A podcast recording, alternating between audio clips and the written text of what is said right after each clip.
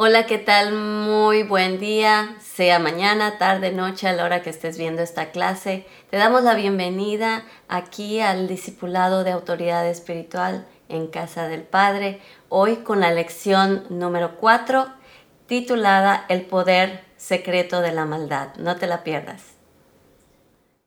Hola, ahora es tiempo de comenzar la clase y pues la clase se llama el día de hoy el poder secreto de la maldad, pero no podemos comenzar sin antes pedirle al Señor que, que tome el control y que sea su Espíritu el que nos enseñe.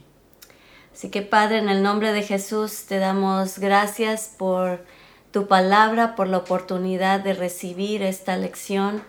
Señor, te pedimos que los dichos de nuestra boca, la meditación de nuestro corazón sean gratos delante de ti Espíritu Santo, te invitamos a venir y a que seas tú el que nos enseñe, a que seas tú el que nos lleve a toda verdad, como dice tu palabra. Enséñanos, eh, nuestros oídos, nuestros corazones están abiertos a la verdad y a la realidad, Señor, y de tu palabra. Y te pedimos que, que tu corazón sea... Eh, empalmado, Señor, eh, con nuestro corazón. Te lo pedimos en el nombre de Jesús. Amén. Bueno, como dije antes, la lección número 4 del día de hoy es el poder secreto de la maldad. Y, bueno, cuando hablamos de maldad, ya hablamos en, en las clases anteriores de lo que es el pecado, y la desobediencia. Y, pues ahorita, en estos tiempos que estamos viviendo, eh, sentimos que, como dice la palabra en 2 de Timoteo 3.1, que vienen tiempos peligrosos. Y quisiera leerles lo que dice ese, esa escritura porque, porque dice, también debes saber que en los últimos días vendrán tiempos peligrosos y que habrá hombres amantes de sí mismos, avaros, vanagloriosos, soberbios, blasfemos, desobedientes a los padres, ingratos, impíos, sin afecto, sin afecto natural. ¿Les suena? El afecto natural entre un hombre y una mujer, entre padres e hijos, etc.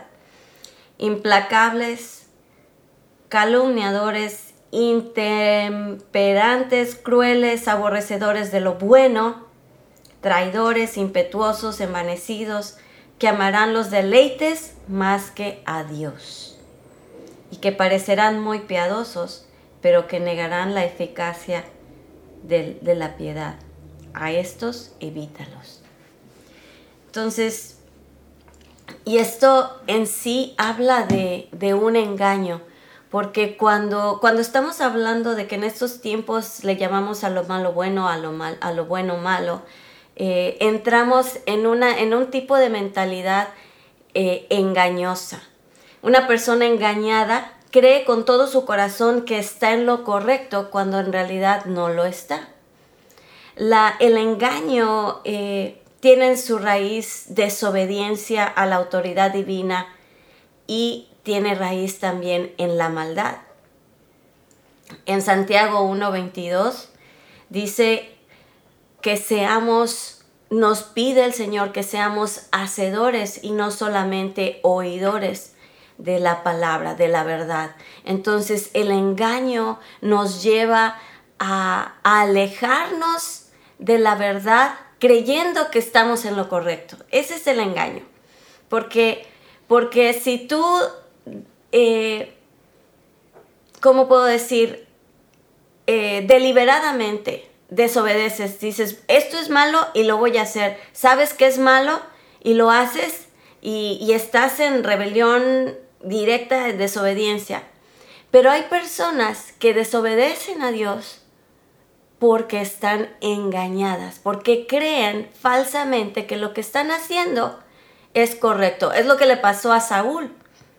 Él él perseguía a los cristianos, él los mataba, los torturaba y, los perseguía por todos lados. Y él estaba engañado porque creía que eso era la voluntad de Dios y que los cristianos estaban en contra de lo que decía la palabra de Dios en eso, en, para lo que ellos consideraban la palabra eh, intachable de Dios.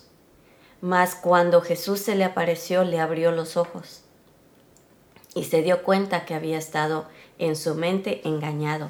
Entonces, cuando una persona oye la palabra de Dios y no la obedece, el engaño entra con, a su corazón y a su mente.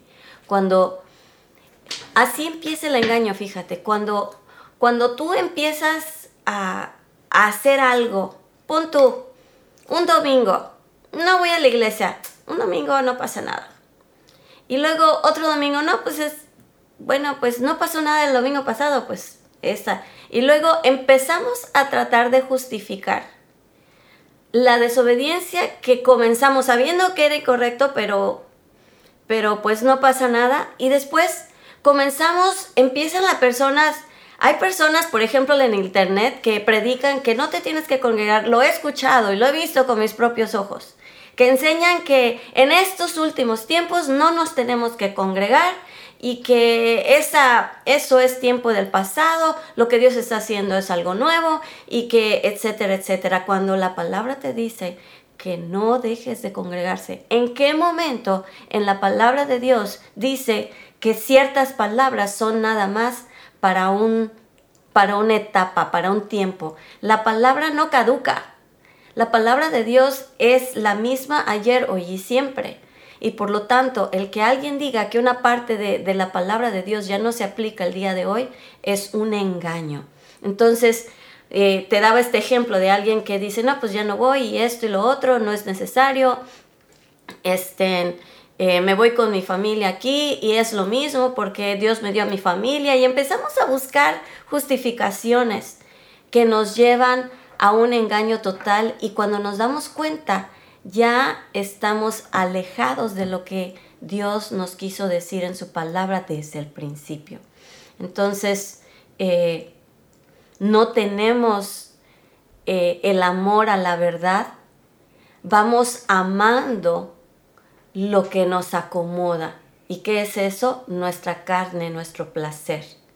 Lo que a nosotros nos, nos, nos hace bien en el sentido de que nos hace sentir bien.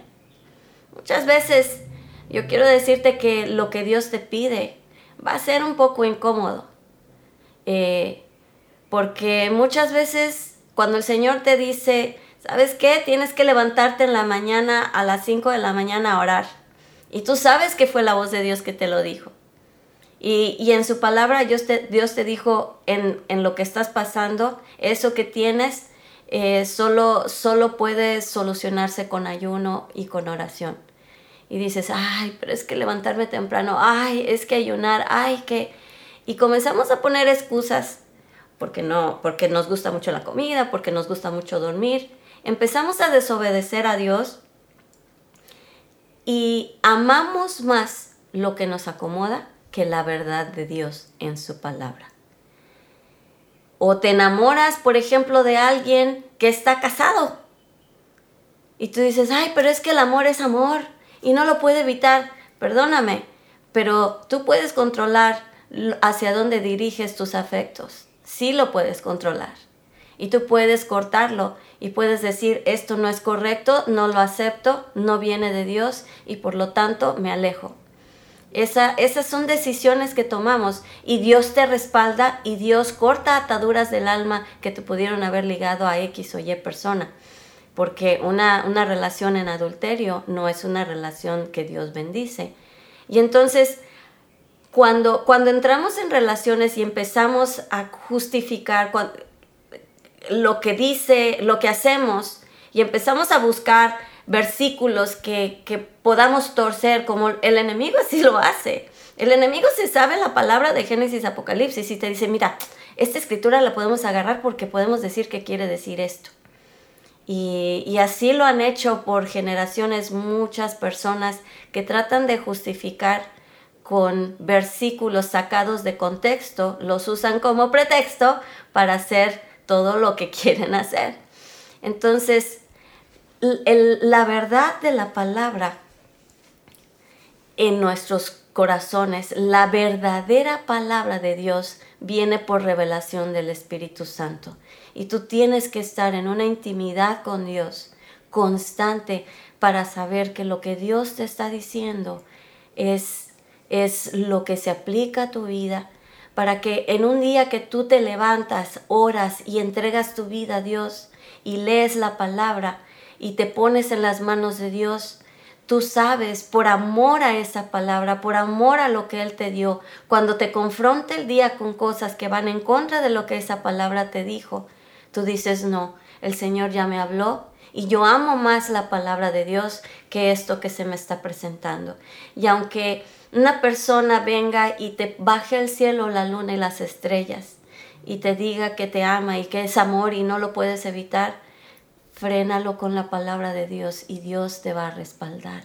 Y así con otras cosas. Esto te lo estoy dando como un ejemplo, por, porque debemos tener en cuenta que el engaño es muy sutil. El engaño apela a lo que nos gusta, a lo que nos hace sentir bien, a lo que nos hace sentir cómodos y no es siempre lo que Dios quiere a nuestras vidas. Y esto es porque el engaño trata de justificar la desobediencia. Eh, muchas personas, déjame decirte, que, que aman una buena predicación y una buena enseñanza, pero aman más sus propias vidas que la voluntad de Dios. Lo que leímos hace rato en 2 de Timoteo de 3, del 1 al 4 eh, nos lo explica bastante bien. Nosotros debemos, de hecho, desear con pasión la voluntad de Dios mucho más que nuestra comodidad. Y, cuando hablamos de, la maldad, eh, tenemos que hacer mención eh, el, pecado que, que se cataloga como iniquidad. En en segunda de, de Tesalonicenses 2, 7, dice así, porque el misterio de la iniquidad ya está en acción, solo que en este momento hay quien lo detiene, hasta que él a su vez se ha quitado de en medio. Aquí está hablando de, de, los últimos tiempos y del el tiempo en que van a venir personas. Va a venir alguien que se va a hacer pasar por alguien que viene de Dios, pero que y que aún va a ser milagros, va a ser prodigios, pero que nos va a engañar, ¿sí? Y aquí, y aquí dice, dice que el poder, del, el misterio de la iniquidad ya está en acción, ya se está moviendo. Y la iniquidad, lo que significa la palabra iniquidad, quiere decir sin ley. Eh, es la, viene de de la palabra original que es anomía. Y su significado es sin ley o negación de la ley. El misterio de la iniquidad está escondido en su poder secreto. Si fuera abierto y obvio, no caerían los creyentes en sus redes. La iniquidad es sutil, es engañosa, de la misma manera que la fe es la sustancia, eh, o la sustancia de lo que se cree, es decir, el poder, el poder que se activa. Tú activas con tu fe el mundo invisible de los cielos, con tu fe. La iniquidad activa, eh, eh, son pensamientos torcidos dentro del corazón que produce una sustancia eh, espiritual que originan la maldad. Así como tu fe crea eh, que le hables a lo que no es como si fuese, que tú llames a la vida lo que las promesas que Dios te dio, es, es que tú crees en lo que no ves. La iniquidad también llama a la vida la sustancia espiritual que se origina en la maldad. Y eso se origina desde la desobediencia del mismo Lucifer.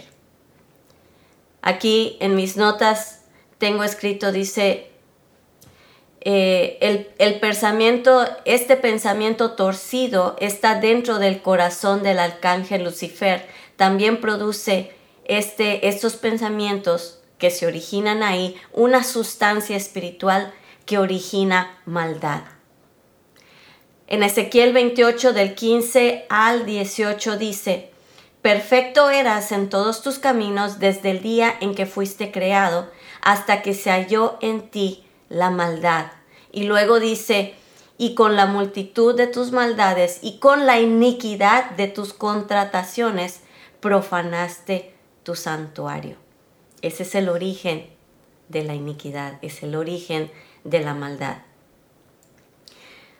Y bueno, eh, y, él con esa, con esa, esa maldad, con esa manera de, de, embaucar, eh, pudo engañar a Eva desde el principio. O sea, estamos hablando del origen de la humanidad, cómo empezó la, iniquidad en la humanidad, comenzó con la misma Eva y Adán. Y, sí, él engañó a Eva. Él logró engañar a Eva, pero Adán sabía lo que estaba haciendo. A diferencia de Eva, Adán ya tenía las instrucciones de Dios y así, de esta manera, hay gente en la iglesia que hace cosas con completo conocimiento de lo que hace y no están engañados. hemos estado hablando de lo que es el engaño, de, tú que, de cuando tú crees que lo que se estás haciendo es la voluntad de Dios, pero te estás haciéndolo por tu propia comodidad. Pero por otro lado, hay personas que, que también lo hacen eh, porque les acomoda hacerlo aún sabiendo que está mal. Y, bueno, Eva fue engañada y manipulada para desobedecer. Eh, Adán simplemente amó más a Eva que a su propia convicción. Entonces tenemos que tener cuidado eh, que el amor fileo o el amor eros no se ponga en medio del amor ágape, que es el amor de Dios, que nos dice qué es realmente lo que tenemos que hacer. Y probablemente dirás, ¿y eso, eso qué es? Bueno, el amor fileos y el amor estén, eh, eros es el amor que hay entre hermanos y entre, y entre un esposo y una esposa. Y el amor ágape es el que se origina en el corazón de Dios. Entonces, eh, muchas veces nos, nos puede pasar así como le pasó a Adán que, ese tipo de amor eh, se interpone entre nosotros y ese amor divino y el amor verdadero y el amor eterno que es el amor de Dios.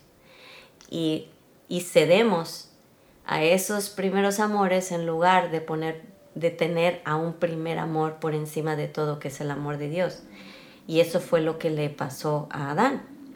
Eh, ella, Eva, fue engañada por ignorancia, porque ella no fue la que directamente recibió las instrucciones. La ignorancia nos expone al engaño. Eso es a lo que quiero llegar aquí. Y ese engaño es el poder secreto de la iniquidad. Vivimos engañados. Y dice, mi pueblo fue llevado cautivo. En Isaías 5:13, mi pueblo fue llevado cautivo porque no tuvo conocimiento. Eh, hay un dicho en español que dice, eh, eh, este, ay, se me fue, que lo que no sabes no te hace daño o algo parecido, pero la verdad es que sí te hace daño. conozco una predicadora que dice, nuestra ignorancia al diablo le produce ganancia, y es totalmente cierto. Nuestra, nuestra ignorancia al diablo le produce ganancia. Por eso debemos escudriñar la palabra, por eso debemos saber a dónde, hacia dónde vamos y qué es lo que tenemos eh, que hacer para agradar el corazón de Dios. Eh, todo está en su palabra. Y en estos ejemplos en que mencionamos a Adán y a Eva, podemos eh, poner una diferencia. Hay un, hay un conocimiento revelado y hay un conocimiento comunicado. Eh, en la página 45 de nuestro libro, eh, de Bajo el Abrigo, Eh, si ustedes quieren ahondar en este tema, ahorita estamos viendo el, el resumen del capítulo, pero pero si quieren ustedes andar en este tema, en la página 45 del libro habla la diferencia entre la desobediencia de Adán y la desobediencia de Eva. Adán recibió el mandamiento directamente de Dios, que eso está en Génesis 2 del 16 al 17. Ahí se los dejo de tarea. Génesis 2 del 16 al 17. Y fue después de que Dios habló con Adán que la mujer fue creada. Ella ni siquiera estaba en la foto no estaba en el cuadro.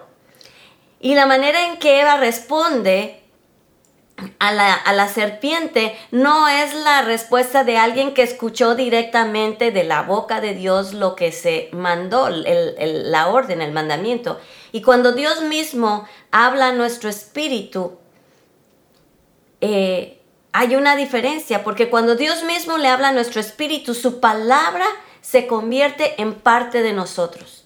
Dios mismo le habló a Adán y le dio la orden y se convirtió en parte de él. Pero cuando simplemente lo escuchamos y no penetra nuestra a nuestro corazón, es simplemente ley.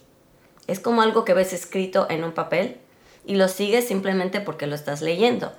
Satanás sabía quién sería más vulnerable y también sabía que Adán amaba a Eva intensamente y manipuló el corazón de Adán en el que sus sentimientos hacia su esposa fueron más fuertes que su obediencia a Dios. ¡Wow! Sela, como quien dice, medita en esto. Tenemos que poner en orden lo que hay en nuestros corazones para saber muchas veces que que pecamos de desobediencia con Dios por agradar a los seres que más queremos. Y muchas veces tenemos que aprender a decir no a las personas que amamos por obedecer a Dios. El conocimiento revelado en la intimidad con Dios no es el mismo que el comunicado. Pero ese conocimiento revelado cuando tú sabes que Dios te reveló con todo su corazón a tu corazón, eso te protege en contra del engaño. Esa es la diferencia entre el legalismo y la revelación. Entre la palabra logos, que es la palabra escrita, y la palabra rema, que es la palabra que se convierte en carne dentro de nosotros. Si tú escuchas que más adelante yo digo, no, es que esto fue rema para mi vida. ¿Qué quiere decir eso? Que fue una palabra que transformó mi vida. Fue una palabra que se volvió carne en mí e hizo que yo tomara decisiones y actuara de acuerdo a esa palabra. Ahora, la palabra logos es como que tú leas un libro. Tú puedes leer un libro y te llena de información en la mente. Y pues eh, haces cosas correctas porque lo leíste pero no necesariamente porque tienes convicción, porque fue parte de ti. Y en cualquier momento, cuando leas algo diferente, puedes cambiar de opinión y cambiar de manera de decidir las cosas. Pero cuando algo se vuelve rema, es una revelación que no cambia dentro de ti y que se vuelve un estilo de vida, una manera de vivir. Eh, el que tiembla ante la palabra de Dios, si tú reconoces palabra de Dios, y causa que se estremezca tu ser, tú comienzas a obedecer de inmediato. Sea que tú veas la ventaja en ese momento para hacerlo o no. En el Salmo 25, versículo 14, dice así, la comunión íntima de Jehová es con los que le temen, y a ellos hará conocer su pacto. La comunión íntima de Jehová es con los que le temen y a ellos hará conocer su pacto. Medita en esto. Eclesiastés 12:13 dice, teme a Dios y guarda sus mandamientos porque esto es el todo del hombre. El que tú guardes en tu corazón por temor a Dios, no porque lo leíste, no como los fariseos que lo hacían por ley, sino porque la palabra penetró ya tu corazón, se volvió rema y, te hace temblar el, el hecho de que, wow, recibí esa revelación, ahora entiendo, ahora ahora veo, todo tiene sentido y voy a cambiar mi vida para que, para que se alinee a lo que estoy entendiendo y cambias tu vida. Cuando eso sucede, la palabra de Dios se convierte en tu todo. Primera de Juan 2, 26 al 27 dice así, te he escrito esto acerca de los que te engañan, pero la unción que has recibido de Él es la que permanece en ti. Y no tienes necesidad de que alguien más te enseñe. Y no está diciendo que te vuelvas eh, eh, cerrado a las enseñanzas, sino que lo que ya te ha enseñado el Espíritu Santo se vuelve algo que es tan poderoso y suficiente que, te, que su enseñanza es completa para transformar tu vida. Y dice y continúa diciendo, así como la unción misma te enseña todas las cosas y es verdadera y no es mentira. Y según has aprendido y según ella esta unción te ha enseñado, permanece allí. Quédate ahí. No te muevas. No te muevas hacia atrás. Solamente puedes ir hacia adelante. No puedes volver hacia atrás. Entonces, viendo todo esto, ¿cómo es que logró engañar la serpiente? Eh, el mandamiento de Dios era claro. En Génesis 2 del 16 al 17 dice que la bondad de Dios dijo, no podrás comer y su autoridad ordenó la restricción. Dios dio al hombre la voluntad para decidir y escoger. Ella tenía la, capacidad de decir si lo hago o no lo hago. La serpiente, al, al oír lo que ella dijo, no, pero es que Dios dijo, la serpiente distorsiona lo que ella escuchó de su esposo que dijo Dios y la serpiente ignora la bondad de Dios y se enfoca en la restricción. Y esto es algo tan, tan clave y tan importante, porque la serpiente hizo que Eva se enfocara en un arbolito que no podía comer. E hizo parecer a Dios como un tacaño. Eh, como casi injusto en lugar de un Dios generoso. Imagínate, le hizo, le hizo enfocarse, imagínate que tú tienes eh, todo un campo, imagínate le den todo un campo de árboles frutales, de animales a los que ellos iban a darle nombre, no había ningún animal que pudiera hacerles daño, todo lo podían tomar, no tenían que pagar nada, ni conocían el, que, podían, que había un precio para nada. Eh, todo era la generosidad y la bondad de Dios.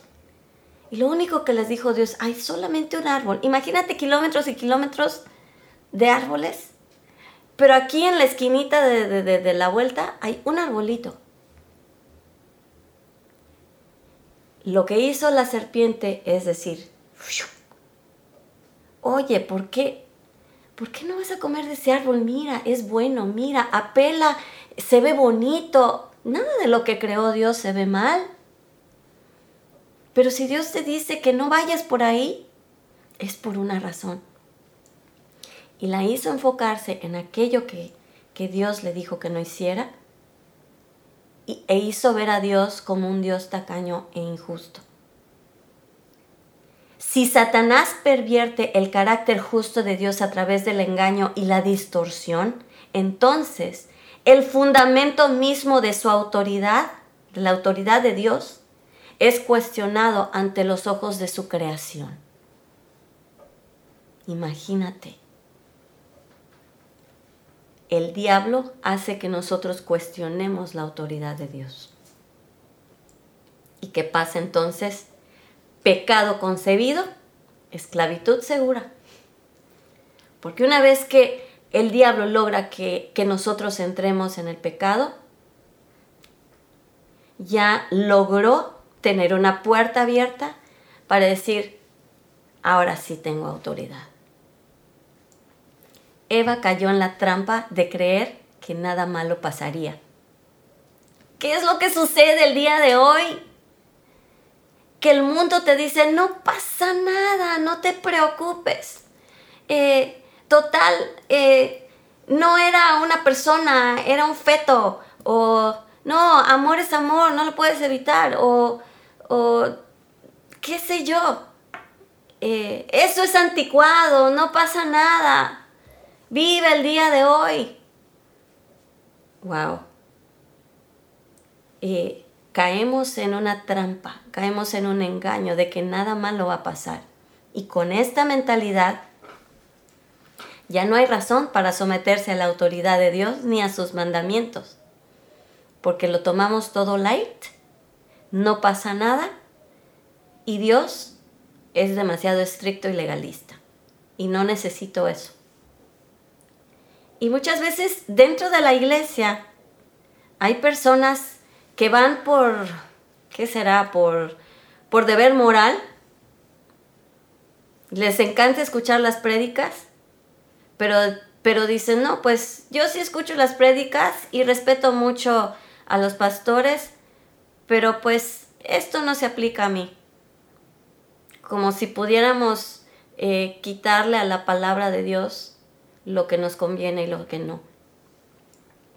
Con la desobediencia, desafortunadamente nos llega la muerte espiritual. Y cuando comenzamos a hacer ese tipo de cosas, poco a poco nos vamos enfriando y nos vamos alejando, vamos justificando nuestras decisiones hasta que llegue el punto en que nos vemos tan evidenciados por nuestra desobediencia que puede que acabemos eh, en ese lugar donde Dan y Eva se tuvieron que esconder de Dios porque se dieron cuenta que estaban desnudos. Porque tarde o temprano vamos a ver, sea en esta vida o sea delante del juicio de Dios, lo engañados que estuvimos. Nosotros al desobedecer, así como Adán y Eva lo hicieron, abrimos puertas al amo de la desobediencia. ¿Y qué pasó con Adán y Eva? Que él se convirtió entonces en el príncipe de la potestad del aire en la tierra, porque ellos abrieron la puerta a la autoridad eh, mal adquirida de Satanás. Y ahora es esa es la manera como Él ronda por la tierra, en todo lugar al que nosotros mismos le abrimos la puerta. Romanos 6:16 dice, ¿no sabes que si te sometes a alguien como esclavo para obedecerle, eres esclavo de aquel a quien obedeces, sea el pecado para muerte o sea la obediencia para justicia? Romanos 5:12 dice, la muerte pasó a todos los hombres. Con este engaño el hombre perdió su provisión y protección divina. en, en Romanos 5:12 nos dice claramente cómo, cómo sucedió esto. Que a partir de Adán y Eva, ellos heredaron muerte a toda la humanidad. Y eso es lo que nos sucede cada vez que nosotros entramos a, áreas donde desobedecemos a Dios, sea por engaño o por directa desobediencia, eh, perdemos provisión y perdemos protección de Dios. El día de hoy, la estrategia de Satanás sigue siendo la misma que al principio la voluntad de Dios es lo único bueno para nuestras vidas. Puede que algo aparente ser bueno, pero si no se alinea con la palabra y voluntad de Dios, no habrá nada bueno en ello para nosotros. Todo filtralo con la palabra de Dios. Lo único bueno para tu vida y para mi vida es lo que Dios bendice, lo que está en su, en su perfecta voluntad. Y te voy a decir algo, lo bueno puede ser el peor enemigo de lo excelente. El diablo puede ofrecerte, imagínate que Dios te está pidiendo que hagas algo, que sabes que Dios ya te reveló, ya fue rema tu vida, ya, ya sabes que, es lo que Dios quiere para ti eh, en algo. Pero el diablo viene y te dice, oye, mira, aquí hay otra opción. Eh, y te pagamos y te damos tus vuelos y te damos esto, pero son en esas fechas. Las mismas fechas de lo que Dios te había pedido. Y tú dices, ay, se ve bueno y no tengo que gastar nada. Aquí yo tengo que invertir mi propio dinero y allá todo me lo pagan. Y, y te hacen dudar. Y esas son estrategias. Yo quiero decirles que cuando mi esposo y yo, imagínense esto, cuando mi esposo y yo decidimos venir de misioneros hace 21 años de regreso a México, mi esposo y yo recibimos la revelación de que él tenía que renunciar a su trabajo, teníamos que vender nuestra casa, nuestro auto, nuestras cosas y, y mudarnos por completo a México. Y justamente cuando recibimos ese llamado y estábamos seguros, estábamos poniendo la casa en venta, ya estábamos este, en, todos los trámites, cuando en, la compañía la, que, en la que él trabajaba le ofrecen un aumento de salario, un nivel más alto en la compañía, eh, todo lo que él había querido mientras estuvo en la compañía se lo ofrecieron justo cuando íbamos a obedecer a Dios. Y pues nuestro, nuestro Señor fue fiel para mostrarnos porque lo buscamos en la intimidad y dijimos, Señor, eh, sabemos que esto viene de ti, eh, el que nosotros nos vayamos a México, el que nosotros dediquemos nuestra vida a ti de esta manera. Y, el Señor nos hizo ver que era una distracción, un intento del enemigo de sacarnos de su perfecta voluntad. De haber nosotros escogido ese camino, no estaría yo aquí enfrente de ustedes enseñando esta clase. Entonces, por eso les digo, lo bueno no es, no es necesariamente la voluntad de Dios y tenemos que caminar justo, pegados al corazón de Dios para poder discernir y distinguir lo que viene de Dios y lo que no. No importa qué tan bueno parezca algo que el diablo te ofrece, ni qué tan ricos nos puedan hacer. Desde el momento en que nos enfoquemos en las cosas en las que Dios dice no y cedamos a ellas, caemos en una trampa en la que perdemos la verdadera provisión y protección de Dios. Y hay personas que se vuelven impacientes y no saben esperar el tiempo perfecto de Dios y toman la primera oportunidad que se les aparece.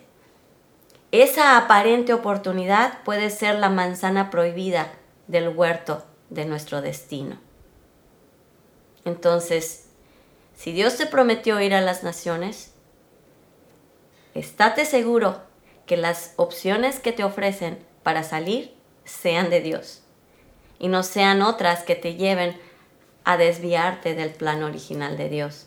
Si el Señor te prometió un esposo o una esposa, si eres joven, estate seguro de que la persona que te está llamando la atención no es una distracción del enemigo que te puede desviar del plan perfecto de Dios. Dios ya tiene una persona para ti. No permitas que tu llamado y tu destino se vean desviados por un afecto a alguien, como le pasó a Adán. ¿Sí? Los afectos de nuestros sentimientos pueden ser a veces un, un engaño a lo que es la perfecta voluntad de Dios. Quiero decirte que los sentimientos no deben dictar nuestro destino. Los sentimientos nada más son una manifestación de algo que, llevamos eh, dentro de raíz. No necesariamente son algo que debe dictar nuestras decisiones y nuestro destino. Porque muchas veces lo que sentimos viene de raíces eh, de generaciones que no necesariamente son raíces que Dios quiso poner ahí. Y hasta que somos limpios de esas raíces, entonces esos sentimientos y ese, esos engaños pueden salir a la luz como lo que son. Entonces, la única manera en que vamos a entender hacia dónde vamos, eh, que a dónde vamos es la voluntad de Dios, es estar pegados en intimidad con Él. Entonces, eh, Ahora, ¿quién, ¿quién fue el único que resistió este tipo de tentaciones? Jesucristo. Ah, Jesús nos dice la palabra que fue nuestro último Adán. Es nuestro último Adán. ¿Por qué? Porque Él no cayó, se convirtió en hombre. Tuvo carne y hueso como tú y como yo mas sin embargo no cayó en ninguna tentación. Y, creo que la prueba más visible que tenemos es cuando él fue al desierto y el diablo lo tentó de las maneras más eh, que apelaban más a lo que él como, como hombre de carne y hueso podía estar sintiendo en ese momento. Le ofreció comida, le ofreció autoridad, eh, le dijo, bueno, si tú te tiras de aquí, los ángeles van a venir. Eh, y fue palabra de Dios contra palabra de Dios. ¿A qué me refiero? Que el diablo torció la palabra de Dios para decirle a Jesús, bueno, la palabra de Dios dice que si tú te tiras van a venir ángeles y te van a recoger y nada te va a pasar. Y aguas. Jesús dijo, no tentarás al Señor tu Dios. Le respondió con la palabra. Y cuando le dice, bueno, este, mira la comida, yo te puedo ofrecer comida, lo estoy parafraseando, ¿eh? eh tú tienes hambre, yo te puedo dar comida. Y él le dijo, y, le dio palabra, y le dijo, no, que sus ángeles van a venir y te van a cuidar y demás. Y, le, y Jesús le dijo, no solo de pan vivirá el hombre, sino de toda palabra que sale de la boca de Dios. Tienes tú que estar en, a tono con el Espíritu Santo para reconocer cuando alguien con la misma palabra de Dios es usado por el enemigo para tratar de, de sacarte de lo que Dios ya ha planeado para ti. Y Jesús lo pudo hacer y es el único que, que, ha, que ha sido un ser humano que llegó a la tierra sin, sin tener una concepción natural. Así Adán y Eva no, no tuvieron concepción natural.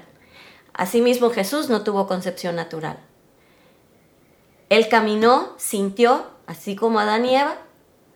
Él fue tentado, así como Adán y Eva. Y fíjate que lo tentaron igual para que lo adoren. Pero él dijo no.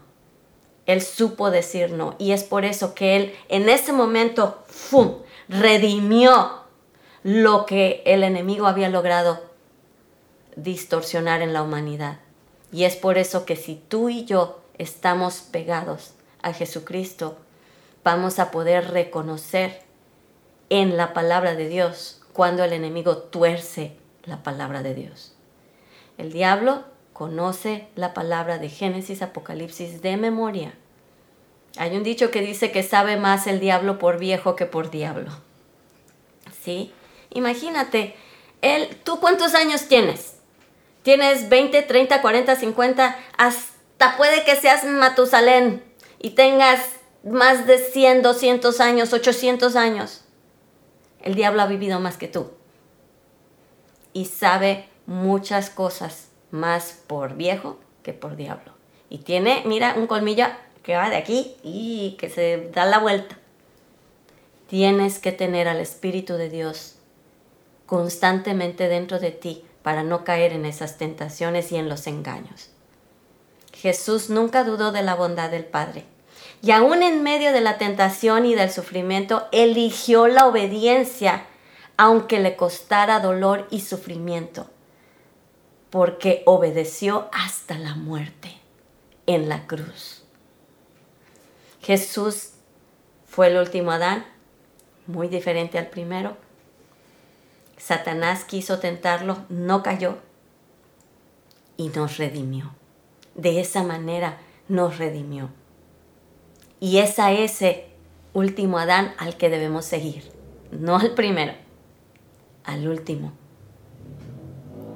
Su obediencia, aún hasta la muerte, son nuestro máximo ejemplo para todas las circunstancias de nuestra vida. Una vez que la desobediencia sea revelada, nunca debemos contemplar tocarla de nuevo. Entonces, hoy te dejo con, con, este, con este mensaje. La única manera en que tú vas a entender, vas a discernir, vas a diferenciar entre la voz del enemigo y la voz de Dios es estar pegados a Él, llenos de su espíritu en constante comunión y relación con Él, porque de esta manera ese último Adán será nuestro, nuestro ejemplo a seguir. En sus huellas vamos a caminar y no nos vamos a desviar a la desobediencia como ha sucedido en otras generaciones, probablemente de nuestra propia familia. Y nosotros podemos marcar la diferencia con nuestra obediencia y ser obedientes, no solo oidores, sino hacedores de su perfecta voluntad y de su palabra. Piénsalo. Nos vemos en la próxima clase, la clase número 5, y medita en esto, óralo, no nada más lo escuches, si necesitas volver a escuchar la clase, escúchala de nuevo y medita en las escrituras y nos vemos para la próxima. Dios te bendiga.